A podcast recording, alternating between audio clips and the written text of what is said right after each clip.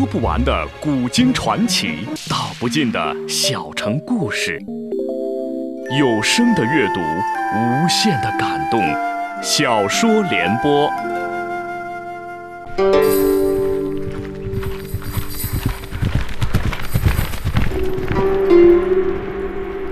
安史之乱后，唐帝国由盛转衰，藩镇与朝廷矛盾日益激化。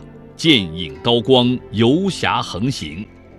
唐宪宗李纯于惊涛骇浪中即位，有意重振皇权，开始有计划、有步骤地削弱割据势力。请听吴畏撰写的《中国古代大案探奇录》系列《大唐游侠》，由时代播讲。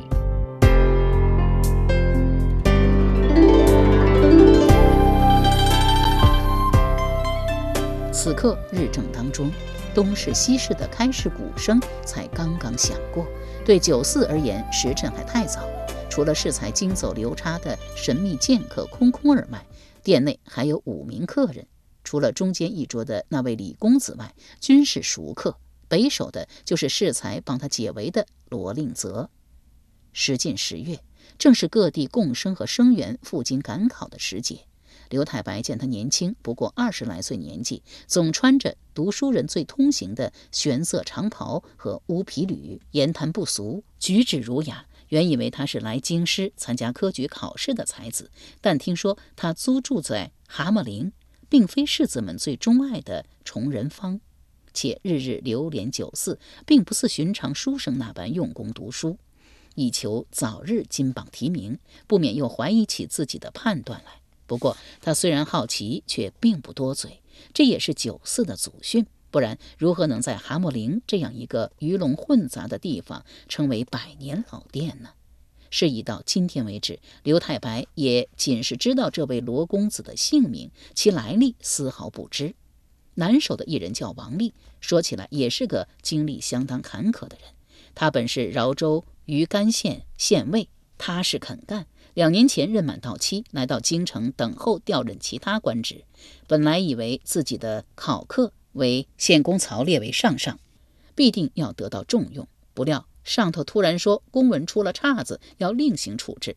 之后便是遥遥无期的等待。结果仆人又偷了他仅有的马匹、钱财逃走，一个铜钱也没有留下。他在长安又无亲戚熟人，终于沦落成乞丐，每日靠到。晋昌坊的慈恩寺乞食为生。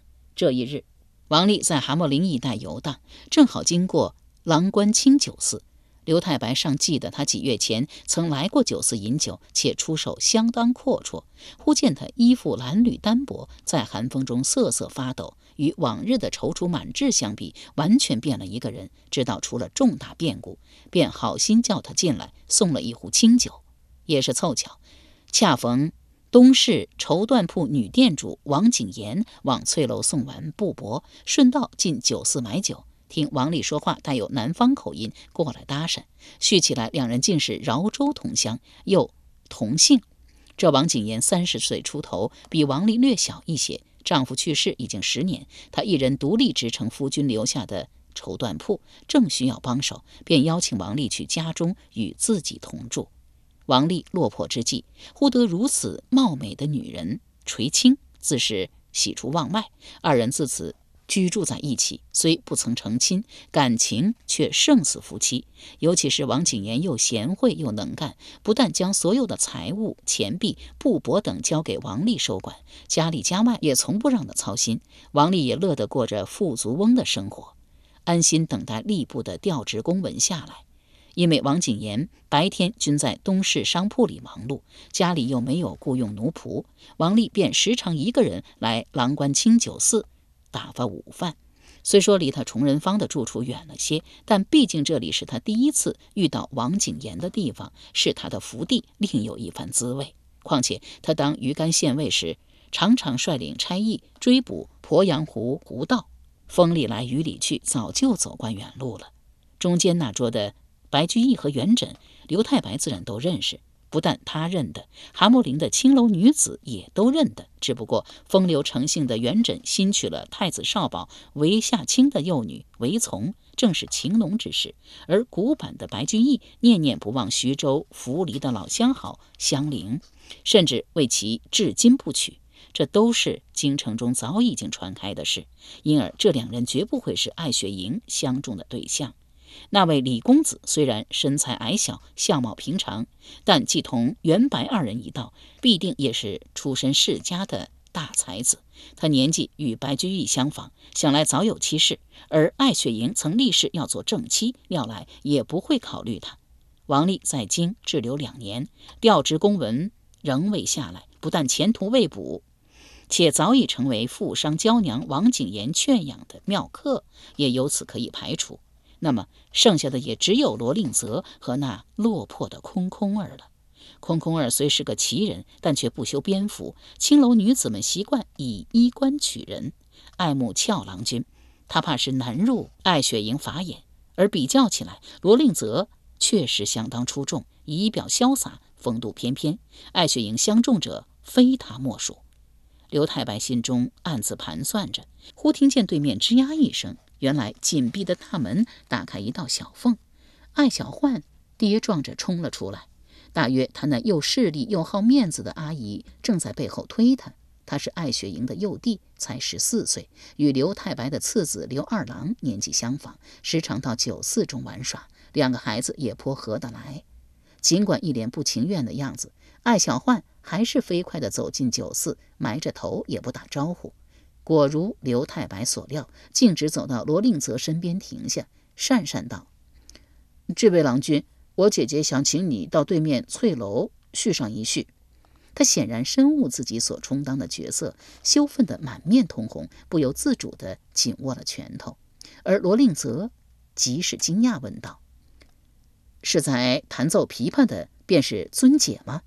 艾小焕道：“是的。”罗令泽及时领情，立即站起身来，欣然道：“甚好，我正有心要去拜见妙手高人，这就请小哥前面带路吧。”艾小焕神色甚是冷淡，也无恭敬之色，只道：“郎君先请。”又走到坐在角落的空空儿面前，先瞟了一眼桌上的长剑，这才依葫芦画瓢地说：“我姐姐想请郎君到对面翠楼叙上一叙。”这倒是出乎人的意料。从来没有听说过一名乐伎同时约请两位不相干的男子的。罗令泽也愣在当场，露出不解之色来。那被邀的空空儿更是离奇。大凡男子鉴赏于美人，必感受宠若惊，他却恍若未闻，不动声色，照旧饮酒。艾小焕见惯了拜倒他姐姐石榴裙下的男子的浪荡样，反而对眼前这不苟言笑的男子大起好感，当即凑上前去，低声道。这里的清酒固然好喝，不过还是太甜太软。我姐姐那里藏有几坛剑南烧酒，性子极烈，那才是男人该喝的酒。他年纪虽小，却有辨人之能。见别的酒桌都是酒瓶，唯有此桌摆着一个酒坛，猜想此人肯定是嗜酒如命。空空儿颇为木讷，抬眼看了艾小焕一眼，似在思索对方的话，隔了半晌才点点头道：“多谢。”自怀中掏出两吊铜钱放在桌上，一手抓起长剑，站起身来。艾小焕随口以美酒相诱，想不到竟奏奇效，喜道：“郎君，请随我来。”领先朝外走去。那罗令泽为人谦和，风度奇佳，忙让到一旁说：“啊，兄台先请。”空空儿点点头，也不推卸，紧随艾小焕步出了酒肆。这一幕早被旁人清清楚楚瞧在眼中，李绅也暂时忘记了对京兆尹李时的愤恨，好奇地问道：“对面住的是谁啊？”白金玉道：“是蛤蟆陵的名妓，名叫艾雪莹，人称莹娘，原是教坊第一部的琵琶乐工。”李绅道：“哦，难怪，难怪了。他所言难怪。”自是指难怪此女适才能将琵琶弹得如此出神入化，元稹却是脸有愤愤不平之色。他不但能写一首好诗，更是有名的仪行美丈夫，向来为女子瞩目。那艾雪莹被逐出宫不到两年，已经成为蛤蟆陵风头最近的名妓。他已心痒已久，只不过他声名鹊起时，他已经娶了妻子，而前途还要倚仗戚家势力，少不得要收敛以往的浪荡行径。虽然他未必真的就对艾雪莹有意，但他派人来相请的不是自己，不免折损了他青年才俊的风头。况且他适才的那支曲子弹得百转千回，有股撩人心动的力量，他还真想见见他呢。由时代播讲的《无畏中国古代大案探奇录》系列《大唐游侠》正在播出。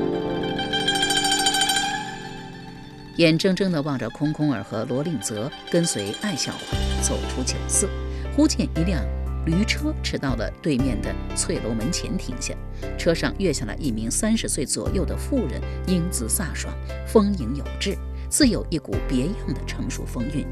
又听得刘太白叫道：“王少府，王家娘子来了。”南守窗下的王丽扭头一看，果见驴车上月下之人正是王景言，知道他又往翠楼送绸缎来了，慌忙起身赶出酒肆。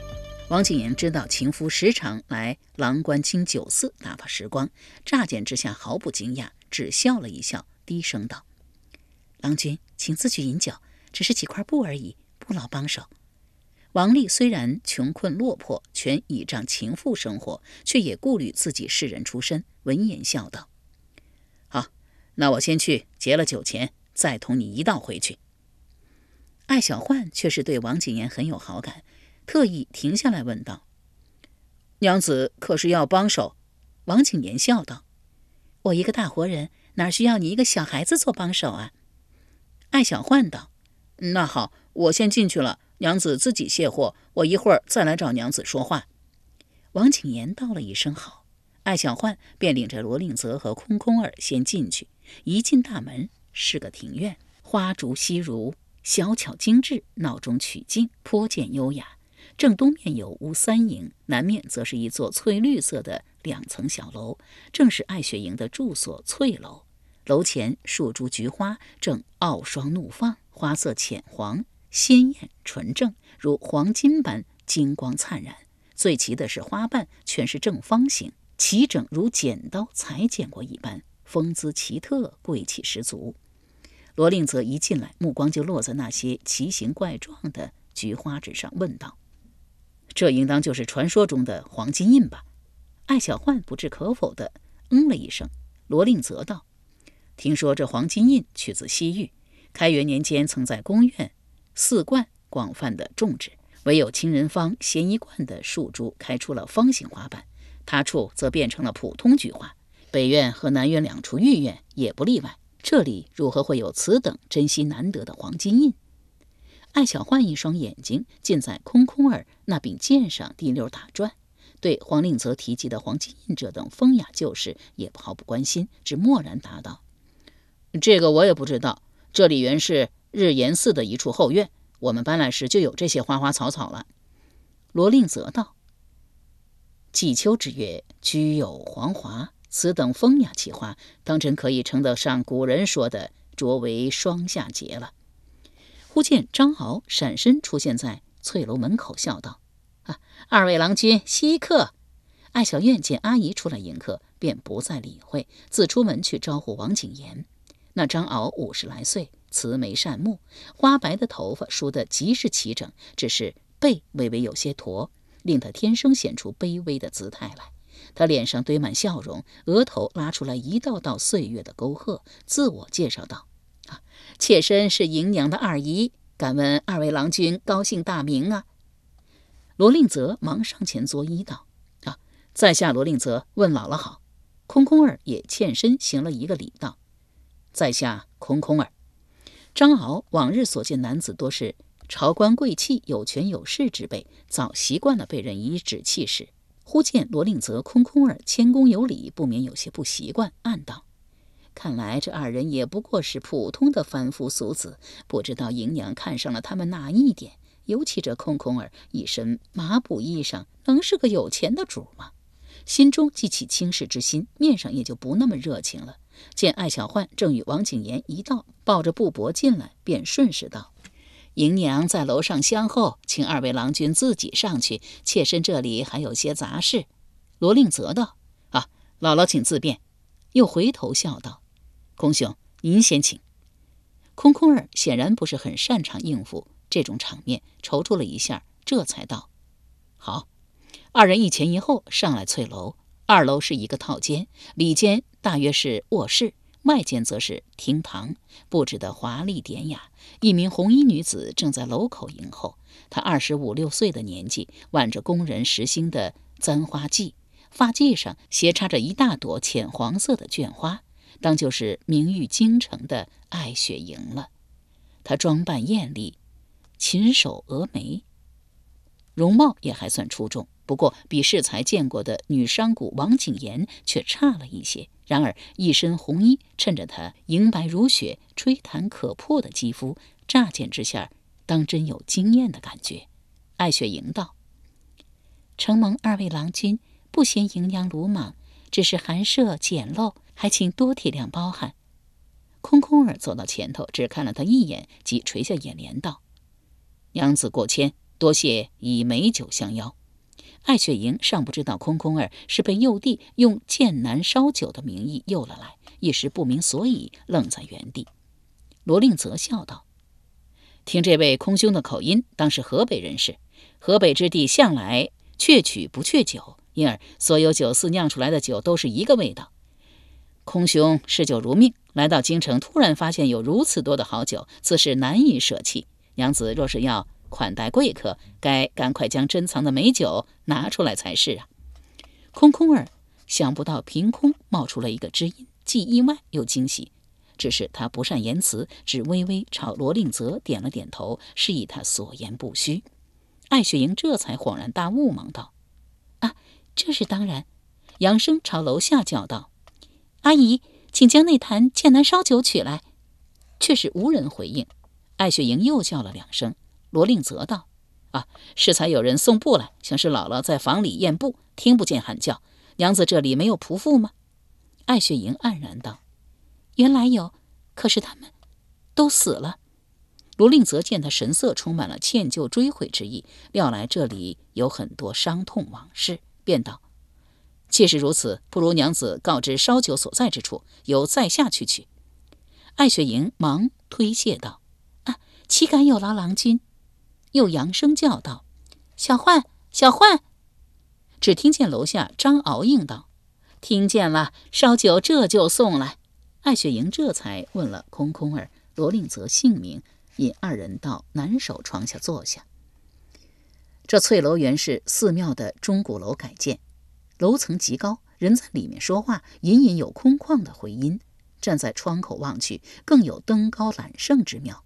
窗下即是日岩寺。在远处，则是京城圣赏之地曲江，以奇水曲折，有如广陵之江而得名。绿水弥漫，池波潋滟。此时秋意正浓，沿岸彩林重复，万紫千红。池中则是烟水明媚，气象成仙。唯一有些煞风景的是，东南芙蓉园内建筑残破萧条。荒草森森，与其皇家南苑天上人间的盛名极度不符。罗令则见园内最高的一座楼老旧不堪，似是坍塌了半边，惊问道：“哎，那是紫云楼吗？”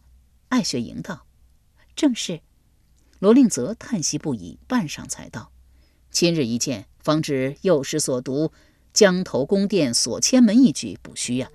可怜。”杜甫尚不知道后世芙蓉园还要遭受更大的劫难。紫云楼建于唐玄宗开元年间，正值唐朝国力最鼎盛的时期，楼建得豪华大气，花费弥多。玄宗皇帝常常带领嫔妃群臣登临此楼，一边欣赏歌舞，一边作诗唱和，甚至还在这里接待过重要的外宾。然而好景不长，安史之乱爆发后，玄宗皇帝匆忙出逃，长安沦入。安禄山叛军之手，当时上滞留长安的大诗人杜甫来到曲江，见到园中细柳绿蒲，新发；芙蓉园却是大门紧锁，荒草萋萋，一派凄凉景象，再无半分皇家威严，不由得万分感慨，写下了“江头宫殿锁千门，细柳新蒲为谁绿”。安史之乱结束后，唐朝国力由盛转衰。代宗皇帝在位时，由于财政困难，先后两次拆除芙蓉园中重要的亭台楼阁，取屋梁、瓦木等另作他用。罗令泽口中所称的劫难，即是指这两次人为的破坏。艾雪莹道：“适才听罗郎在楼前问及黄金印，似乎熟知长安典故，莫非郎君本是京兆人？”罗令泽道。在下确实是京兆出身，不过自小过继给伯父为四子，尚在襁褓之中，便回了祖籍南兰陵，迄今已是二十八载。艾雪莹道：“原来如此，南兰陵萧氏一族可是非常有名啊。”罗令泽笑道：“可不是嘛！不说前朝萧氏嫁给隋炀帝为皇后，母仪天下，本朝以来，光宰相驸马就出了好几个。不过自告国公主一案后，萧氏已经败落。告国公主为萧宗皇帝幼女，辈分极高，是当今德宗皇帝的姑姑。她起初下嫁裴辉，裴辉死后又嫁萧生，萧生即出自南兰陵萧氏，是宰相萧父从弟。萧父母亲是玄宗皇帝爱女新昌公主，二人生三男一女。女儿萧氏又嫁给了德宗之子李诵为太子妃，可谓亲上加亲。但自萧生死后，告国公主不断有淫乱丑闻传出，这对皇室而言本来也不是什么大不了的事。偏偏他不知道又怎生得罪了侄子德宗皇帝，被借此罪名幽禁深宫而死。几个儿子均被流配，女儿萧妃也被杀死，萧父受此牵累，也被罢官幽禁而死。艾雪莹既在宫中日久，深知宫廷事密，不愿多谈，只淡淡附和道：“可惜呀。”又转头问道：“哎，空郎是河北哪里人士啊？”空空儿道：“魏州。”艾雪莹道：“这么说，空郎这次是来朝中办公事？他虽是越妓，毕竟在皇宫多年，多少知道一些军国大事。魏州是魏博镇治所所在。”魏博镇自安史之乱后，就成为魏博节度使的私人地盘，军事、政治、财政均独立于朝廷之外，号称实力最强的藩镇。